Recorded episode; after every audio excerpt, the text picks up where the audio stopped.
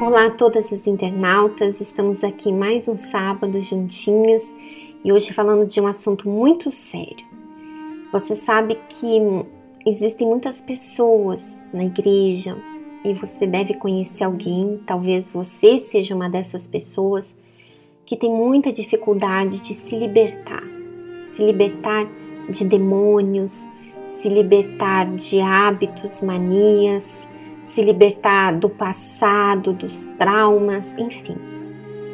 E hoje eu estarei aqui respondendo uma pergunta, um pedido de ajuda da Ana. Eu gostaria que você prestasse bastante atenção. Olá, fui obreira por alguns anos. Após sair da obra, minha vida deu uma guinada para o lado oposto de tudo que pensei. Mesmo continuando na igreja, comecei a fazer tudo de errado. Porém, fazem dois anos que decidi me entregar de verdade, mas não tenho conseguido me libertar. Nas reuniões de libertação me sinto muito mal. Não estou vivendo no pecado e não entendo por que ainda estou assim. Desejo ser livre para que assim possa receber o Espírito Santo e servi-lo da maneira que lhe é agradável. Por favor, me ajude pois devido a essa situação não mudar, muitas vezes me vejo bombardeada de pensamentos que não adianta eu continuar tentando, que nunca vão me libertar. Um abraço, que Deus continue a usar. Então, Ana, eu imagino o quanto tem sido difícil para você. Você nesse momento você está travando uma guerra contra todo o inferno que lá no início, quando você ainda era obreira, fez você pecar. E o diabo, ele é sujo mesmo.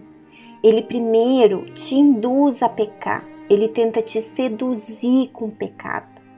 E depois, quando você cai, quando você se sujeita a fazer o que ele te sugeriu, então ele começa a te acusar. Ele começa a lançar pensamentos, de que Deus não vai te perdoar, que você não é digna, que Deus ele não está te ouvindo. E é claro que isso tudo vai enfraquecendo você, mesmo você não estando mais na prática daquele pecado. Então, Ana, a primeira coisa que você deve fazer é fazer uma retrospectiva desses últimos anos na sua vida, desde quando você chegou à igreja. Procure avaliar quem você era, as suas intenções, os erros que você cometeu. Não tenha medo e nem vergonha de fazer isso. Sabe por quê? Porque você fazendo isso, você vai conseguir se conhecer melhor. Você vai conseguir ver onde estão as tuas fraquezas, o que, que te levou a se afastar, não só da igreja, mas de Deus. De repente existe algo no seu passado que você não superou ainda, por isso você tem que descobrir. Então, você deve pegar um caderninho, por exemplo, né? Pegar um caderninho e anotar tudo, tudo que você lembrar. E não tenha receio, por mais que seja doloroso, você ter que voltar lá atrás e ter que se deparar todo o passado, de repente, e eu posso falar isso, vai ser doloroso para você, mas isso é importante. Sabe por que, que isso é importante, Ana? Porque não basta você somente pedir perdão a Deus dos seus pecados. Você precisa saber quais são esses pecados para você não voltar a cometê-los. Houve uma época na minha vida que foi assim. Eu vivia pedindo perdão a Deus pelos meus pecados.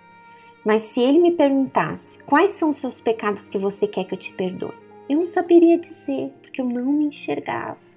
Então, você deve fazer isso, fazer uma retrospectiva do seu passado e procurar escrever tudo que você se lembrar a seu respeito.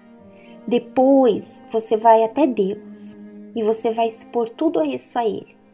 Você vai confessar sem medo.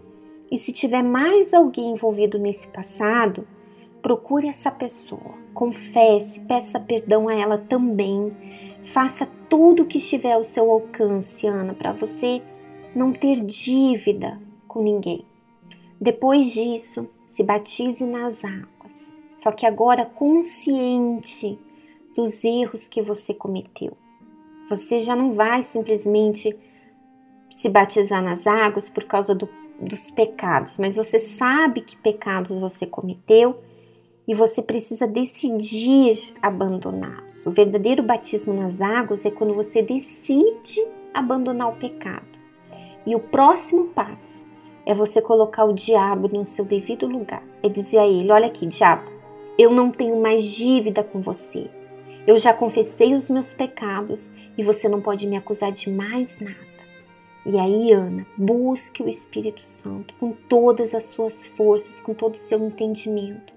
Eu duvido que você não seja batizada com o Espírito Santo. Eu duvido. O seu passado, Ana, não pode mudar. Tá lá. Vai fazer parte da sua vida, da sua história, mas o seu futuro está em branco para você escrever a melhor história da sua vida. Mas tudo vai depender de você.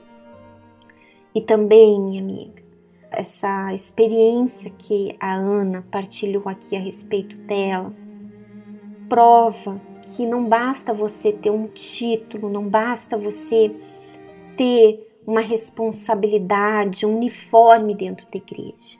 Para que você permaneça firme, para que você permaneça fiel, não à igreja, mas a Deus até o fim. Você precisa nascer de Deus, você precisa ser batizada com o Espírito Santo. E essa semana nós vamos começar o jejum de Daniel, os 21 dias. E aqui no blog você vai ter essa oportunidade, tá bom?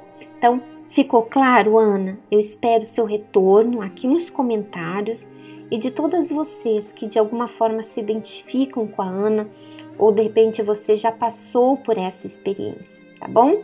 Um grande abraço e até o próximo sábado. Até lá. Tchau, tchau.